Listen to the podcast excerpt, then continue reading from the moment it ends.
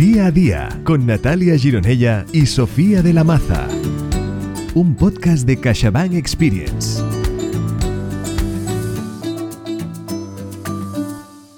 Bienvenidos a un nuevo capítulo de Disfrutar la vida. Disfrutar el día a día, una iniciativa de CaixaBank Experience y plataforma editorial. Nuestras invitadas de hoy son expertas en aquello que nos hace humanos, la comunicación. Natalia Gironella es doctora en Ciencias de la Información y máster en Comportamiento No Verbal, un máster en Detección del Engaño.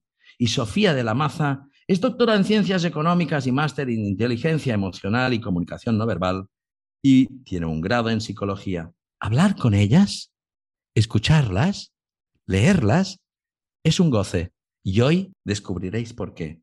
Ambas son autoras de Anatomía de la Comunicación, un libro que desvela lo que el secreto está en el temperamento, un libro que nos ayuda a aprender a conocer tu estilo comunicativo y el de los demás, y por tanto nos ayuda a mejorar nuestras relaciones en todos nuestros ámbitos, porque los seres humanos somos comunicación.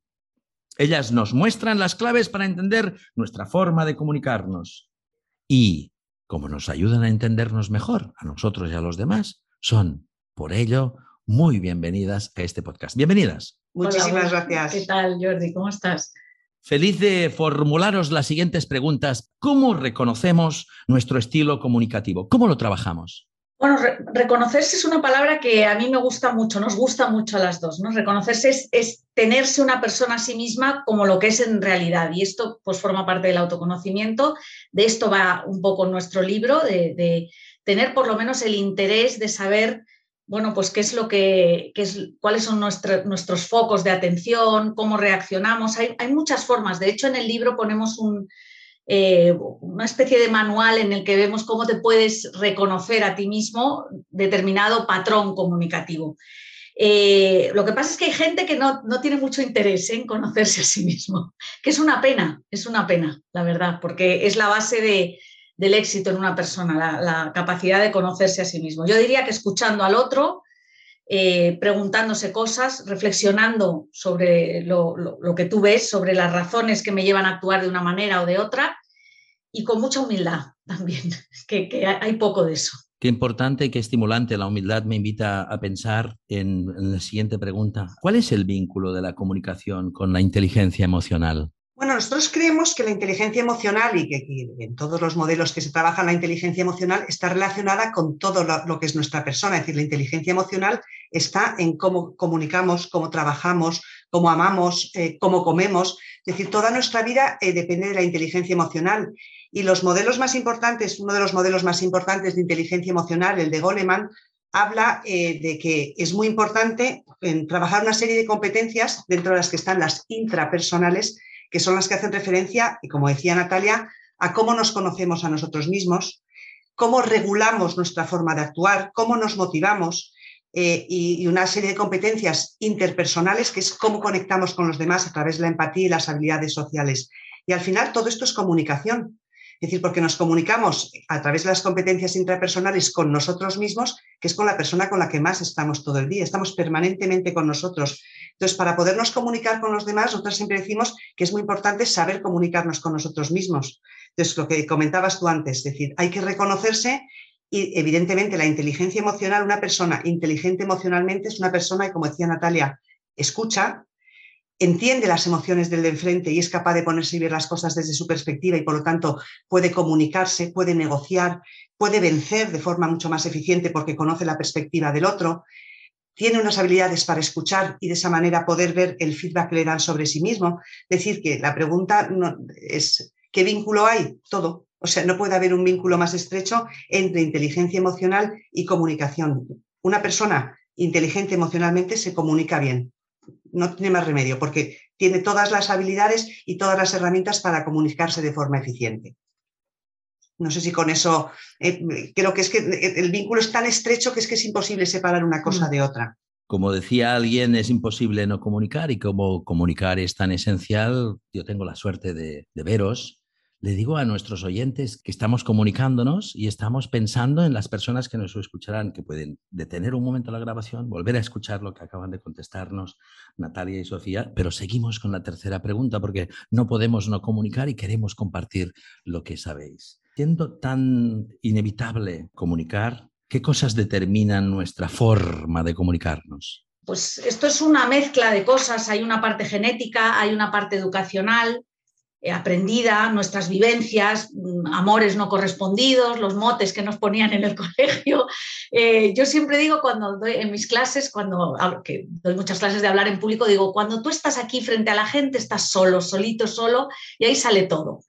Pues que papá quería más a mi hermano, que, que, que, no me costaba hacer amigos, que, y ahí, eh, y todo eso influye, el contexto, bueno, pues al final todo eso eh, confluye y hace que yo me exprese y, emita mis mensajes, mis ideas de una manera determinada. Hay una parte que es genética, obviamente, y hay una parte que es vivencial, que es absolutamente eh, fundamental, no determinante. Ni la genética ni el ambiente es determinante. Qué bonita es esta imagen y como dice la frase, it takes two to dance a tango, hace falta dos para bailar un tango. ¿Qué parte nos influye más, la ambiental o la genética? ¿Cómo es el baile entre estos dos elementos? Pues eh, fíjate que es un baile que, que, es un debate que viene ya desde los griegos antes de Cristo, ya estaban debatiendo sobre este tema y todavía no está cerrado. Con lo cual es un baile que debe ser bastante complejo de, solucionar. No sé mucho si, más que un tango. Mucho más que un tango, me parece. Porque este debate de si eh, somos por eh, lo, que somos viene por naturaleza o viene por crianza, es lo que se llama el debate de naturaleza o crianza, ya desde Platón, Aristóteles lo planteaban, es decir, venimos con algo ya preconcebido, tanto nuestras ideas como nuestro comportamiento, o bien, como dicen los empiristas, es la experiencia la que va poniendo la forma en la que somos. De hecho, fíjate, en la psicología también, eh, hay la, rama de la psicobiología dice que todos son nuestros genes y que todo viene en la naturaleza nacemos con una determinada estructura cerebral. Pero luego está el conductismo, que es una tendencia que todavía sigue estando en boga y se utiliza muchísimo todo el, eh, eh, la, terapia cognitivo-conductual, que lo que dice es que nuestro comportamiento es aprendido. Entonces, hay ahí ese debate de somos de lo que venimos la naturaleza o de lo que estamos aprendiendo. Hay estudios, eh, eh, en Gillespie en, Australia, mm. dice que el 60% de nuestro comportamiento viene por nuestros genes, pero hace un matiz muy importante. Hace falta un ambiente para que esos genes se expresen. Igual que nos ocurre en todo nuestro comportamiento biológico, nosotros tenemos unos genes, pero pueden estar ahí dormidos y de repente llega, como dice Natalia, un amor no correspondido y hace que eso que tenemos ahí en los genes de repente se exprese. Entonces, para nosotras, eh, que somos muy positivistas y creemos que realmente se puede, eh, el ambiente puede modular el comportamiento, creemos que, mm, y siguiendo un poco a José Antonio Marina, tenemos un temperamento que viene de fábrica, tenemos unos mimbres, pero luego el ambiente hace que esos mimbres se vayan moviendo de una manera o de otra. O se, expresen o no se expresen. Se expresen o no se expresen, eh, se, se muevan o no se muevan de donde se tiene que mover. Y luego, que nos parece que es lo más importante, tenemos la capacidad de elegir. Es decir, nosotros elegimos, yo vengo con este temperamento, este ha sido mi ambiente, pero yo elijo actuar de esta manera, que nos parece que es la parte más importante y un poco el libro va enfocado a eso, es decir, eh, hay unos mimbres que a lo mejor has venido con ellos, hay un ambiente que te han hecho ser de una determinada manera, pero tú eres dueño de las actuaciones que luego realizas sabiendo con qué mimbres cuentas. Qué imágenes más bonitas y más poderosas y a la vez cuánto aplomo da darnos cuenta que hace 2500 años ya se venía pensando en esto y por tanto estamos escuchando una música que tiene 2500 años. Y con esto que dice Sofía, con esto que nos habéis dicho, Natalia, mm, va, que esto es muy importante porque nos estáis empoderando para hacer cosas y tomar decisiones, ¿no? Va, ¿cómo podemos modular nuestro comportamiento para ser más eficaces a nivel comunicativo? Pedazo de pregunta. Ahí está, ahí está el, ahí está el tango, ahí está el tango. Ahí está el tango, venga. Sobre todo, si queremos hacer hincapié en una cosa, si nosotros creyéramos que no se puede cambiar, nunca nos habríamos, ni tú tampoco, embarcado en este libro. Porque claro, para hacer un resumen de lo que son los estilos de comportamiento hay montones de manuales. Entonces, hemos tratado en el libro, porque realmente es que además somos absolutamente fans de, de que esto es así, de que nosotros podemos cambiar determinadas conductas, pero para eso es muy importante que sepamos dónde estamos, es decir, cómo somos, qué estilo de comportamiento tenemos y que sepamos dónde queremos llegar. Entonces, hemos tratado de hacer unos retratos de unos personajes en el libro para que la gente se pudiera identificar y decir, ah, pues mira, este soy yo. No se me había ocurrido nunca pensar que me parezco a este personaje. De hecho, tengo hoy una anécdota de una hermana que me dice, no me ha gustado nada, pero soy uno de los personajes. Soy Rocío. Tengo que reconocerlo, a pesar de que no me ha gustado nada y me cae fatal. Entonces, le ha ayudado, decía mi hermana, me ha ayudado a darme cuenta y decir, oye, que no soy ni tan buena ni tan mala como yo creía. Soy ese personaje que hay ahí. Entonces, si nosotros sabemos dónde estamos, eh, damos un poco de pistas y explicamos, por eso hemos hecho una serie de paradas técnicas, explicamos que el cerebro tiene capacidad de reorganizarse. Entonces, aunque genéticamente vengamos con una determinada estructura, nosotros a base de trabajar y trabajar y trabajar, y lo que decimos, ponernos el neurochandal, podemos hacer ejercicio como en un gimnasio y podemos adquirir determinadas conductas y podemos modular nuestro comportamiento, pero para eso es importante que sepamos de qué partimos y dónde queremos llegar. Fíjate que ha sido tu primera pregunta, Jordi. Eh, o sea, el autoconocimiento es, la clave. ¿Cómo reconocemos nuestro estilo? Pues lo primero es interesándote por el estilo comunicativo que tienes. Hay gente que no tiene interés en hacer una autorreflexión y eso estás muy cojo si no te planteas eso. ¿Por, por, qué, ¿Por, qué, no me gusta esta persona? ¿Por qué me llevo mal? ¿Por qué me molesta cuando me dicen que, no, que no, he hecho, que no he dicho bien esto? No eh, bueno, pues, pues el por qué es que el que no se pregunta cosas, mal asunto. Vamos tan bien encauzados que vuestras frases son como las grandes novelas del siglo XIX que se entregaban por capítulos, donde al final de cada capítulo se anunciaba lo que un poco la tensión, el suspense de lo que iba a pasar en el siguiente. Nos vais dando la pista al terminar la respuesta de lo que va a ser la siguiente pregunta. ¿Por qué hay personas a las que les es más difícil relacionarse? ¿Por qué hay personas con las que no conectas? ¿Qué tenemos que hacer? Ay, yo soy una, eh, yo reivindico mucho a los introvertidos, también porque soy una extrovertida como tú, que tú eres de libro, Jordi, pues yo también. Y, reivindico mucho a los introvertidos porque pues creo que en general tienen como mala fama. A veces pasan por antipáticos, por...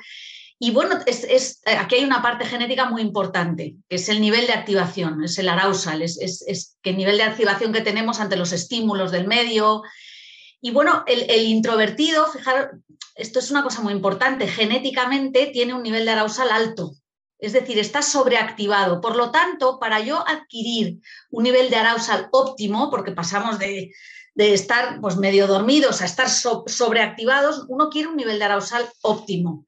Entonces, el introvertido, como ya está sobreactivado, busca la tranquilidad, irse con un libro, no quiere jaleos, eh, no, me grites, no quiero, no, que, y el extrovertido genéticamente tiene un nivel de arousal bajo, con lo cual busca estímulos para tener un nivel de arousal eh, óptimo. ¿Y qué quiere? Pues le va el jaleo.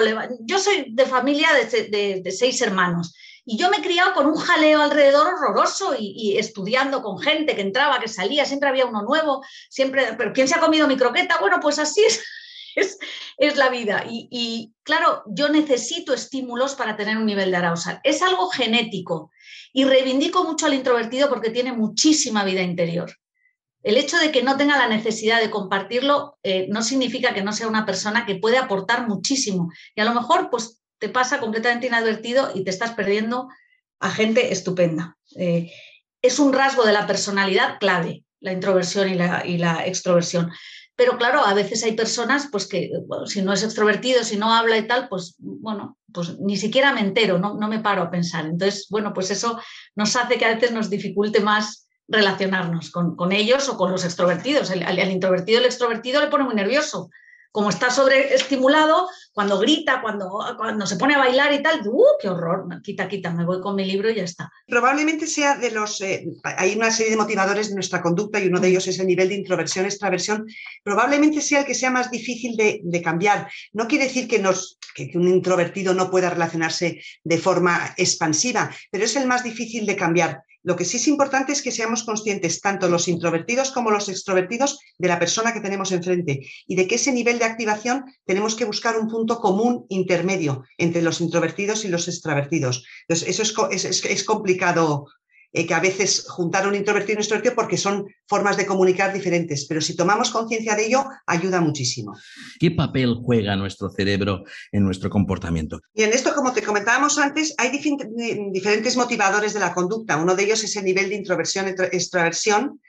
Otro de ellos es eh, la velocidad de reacción emocional y uno de ellos muy importante es el, el tramo del cerebro que utilizamos en mayor medida. Fíjate que ahora, y a mí me parece esto brutal, tenemos un cerebro en el siglo XXI, en la era digital, que tiene todavía reminiscencias de todos los cerebros que hemos tenido a lo largo de la evolución. Y lógicamente han ido dejando huella. Y han ido dejando una huella además eh, muy significativa que se refleja en nuestro comportamiento. Y por hacer un poco la película rápida. Hemos sido reptiles, nos hemos convertido en mamíferos y hemos llegado a ser humanos. Es decir, que nuestro cerebro es una forma muy simple de explicar cómo ha ido evolucionando el cerebro, ¿eh?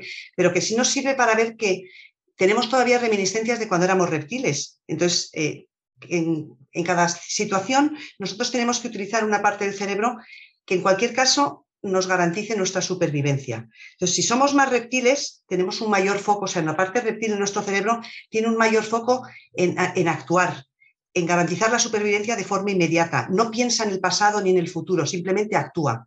La parte mamífera es la que nos ha hecho relacionarnos, la que nos ha hecho ser lo especiales que somos los mamíferos, que necesitamos la comunicación y la relación con los demás para sobrevivir también. es lo, que se llama el cerebro social, el cerebro emocional, el cerebro límbico.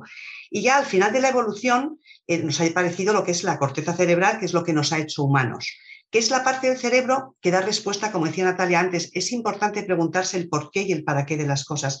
Esto lo hace esta parte del cerebro.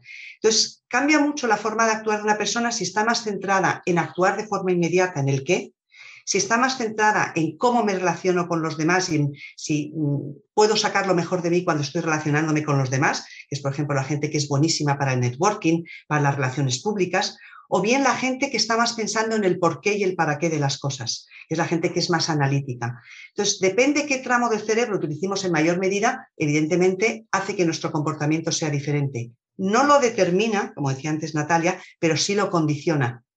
Entonces, hace que seamos personas de distinto estilo de comportamiento y gente que está más centrada en las relaciones y gente que está más centrada en pensar en el por qué y el para qué de las cosas. Lo importante es que utilicemos el tramo del cerebro que hace falta en cada momento ante un peligro no nos paramos a preguntar cómo me siento. Eh, ¿Por qué hay esta serpiente aquí en el camino? Veo la serpiente y me pongo a correr o me paro o, la piso, pero no me pongo a pensar cómo me siento en este momento. Necesito, necesito en ese momento activar el cerebro reptil. Entonces, lo importante es que activemos la parte del cerebro necesaria en cada momento. Qué maravilla. Ah, hay que activar también el botón de pausa en el podcast, escuchar esto y hacer como la lluvia chirimiri, dejar que nos impregne para que para que fertilicen nosotros lo que nos estáis diciendo. Sigo con la siguiente pregunta. En, el libro comentáis que la base para nuestro desarrollo como personas y para nuestra felicidad es, ni más ni menos, os cito, la armonía o bondad de ajuste. Fin de la cita. Contadnos qué es esto, porfa. Mira, a lo largo del libro hemos hecho una serie de, como decía antes, unos personajes que luego, bueno, son, esos personajes representan cada uno de los temperamentos que tenemos la persona cada uno de nosotros tenemos un poquito de esos personajes, cada uno de nosotros somos un trocito de, esos cuatro personajes, de esos cuatro temperamentos. Nosotros le llamamos un poco, porque luego nos hemos metido en una rebotica a juntar estos personajes, decimos que son como ingredientes que forman nuestro comportamiento global. Todos tenemos un poquito de estos ingredientes. Entonces, la bondad de ajuste es, vamos a intentar sacar el ingrediente que haga falta en la situación concreta en la que lo necesitemos. Tenemos tendencias, si tenemos un ingrediente con mucho peso, pues lógicamente nuestro comportamiento va a venir muy marcado por ese peso. Pero hay veces que tenemos que bajar esa cantidad de ingrediente porque no es el momento adecuado. Entonces, la bondad de ajuste le llamamos a eso, es decir, intentar sacar lo mejor de cada uno de esos ingredientes que todos tenemos en el momento adecuado. Es lo que hemos llamado el efecto crack, eh, que un poco, somos un poco mm. guasonas, y en el libro pues hablamos de que nos metemos mezclas explosivas, bombas de relojería, y hablamos de una cosa que es el efecto crack, que es precisamente eso, el resultado de mezclar esos ingredientes en la cantidad adecuada, y para eso necesitamos las competencias de la inteligencia emocional. Entonces, básicamente eso es la bondad de, de ajuste, es decir, voy a buscar mi crack personal para utilizarlo en cada situación que se necesite. También habláis en otro capítulo del temperamento y en vuestro libro mm, hay un análisis sobre el mismo, sobre el temperamento. Dadnos un poco de pistas. ¿Cuántos tipos hay? Bueno, hay como es, como dice Sofía, como es una mezcla, hay como cuatro tipos básicos que, que, dependen de esos motivadores de la conducta. Si yo soy más intro o extro, si soy más rápido de velocidad de reacción emocional o más lento, y si tiendo a ser más reptiliano, más límbico, más relacional o más lo que llamamos neocortical, son los que se preguntan el por qué. Si mezclas estas, cuatro, estas tres variables, eh, al final pues hay como cuatro bloques eh, de temperamentos básicos. que es el, que es más, el que el antiguo... Eh, em, los antiguos, le llamaban, los antiguos le llamaban el flemático, el sanguíneo, el, colérico y el, y el, melancólico, ¿no? Que son las. Realmente esos son los cuatro, pero luego tenemos una mezcla de los cuatro y del porcentaje que tengamos de esos cuatro, suelen salir, o sea, hay, una, hay como unos subtipos, que son unos 15 subtipos, que es, que es un poquito el porcentaje que yo tengo de cada uno de ellos. Pero luego esto hay que sumarle el ambiente externo, las cosas que nos pasan, las decisiones que tomamos, voy a decidir, aquí actúo con mi parte más genética, aquí actúo con mi... Y entonces, bueno, pues somos una mezcla maravillosa eh, de, todo eso, basado en esos cuatro tipos que son eh, como los, los, más definidos, ¿no? Pero no hay nadie que tenga un único tipo, no existe eso. Ni hay nadie, fíjate, al que le falte alguno de los tipos. De todos los patrones que hemos hecho durante estos años, eh, nadie nos ha salido con un porcentaje de flemático cero. No, no, no existe eso. Tú tienes un poquito de flemático. La cosa es que si tienes muy poquito, tendrás que trabajarlo con la bondad de ajuste. Todos estos conceptos nos, nos, hacen tener ganas de aprender y de vivir más y de entender más. Entonces, mm, para finalizar, una pregunta para que os explayéis un poco, eh, sintetizando lo que hemos vivido, lo que hemos escuchado, lo que pensamos, lo que nos preguntamos la época que acabamos de vivir estos dos últimos años con la pandemia, nuestra manera de vivir el mundo, cómo habremos respondido. Va, ahora estáis hablando ante un grupo de gente joven que ya tienen hecha mucha vida, pero tienen mucha vida por delante. Pues les vais a dar un consejo para este podcast para los oyentes que tienen hijos o son gente de 16 hasta 25 años que están abriéndose al mundo, que tienen mucho futuro, con vuestra experiencia, con vuestro libro, con vuestro conocimiento, eh, contarles, darles un par de pistas, un par de amorosos consejos, un par de sugerencias que les permitan ah, ir mejor equipados en esta maravillosa apuesta que es vivir. Yo solo voy a decir una frase de, un, eh, de un monje tibetano que se llama Lama Zopa Rinpoche, que dice que la buena comunicación depende de tener buen corazón.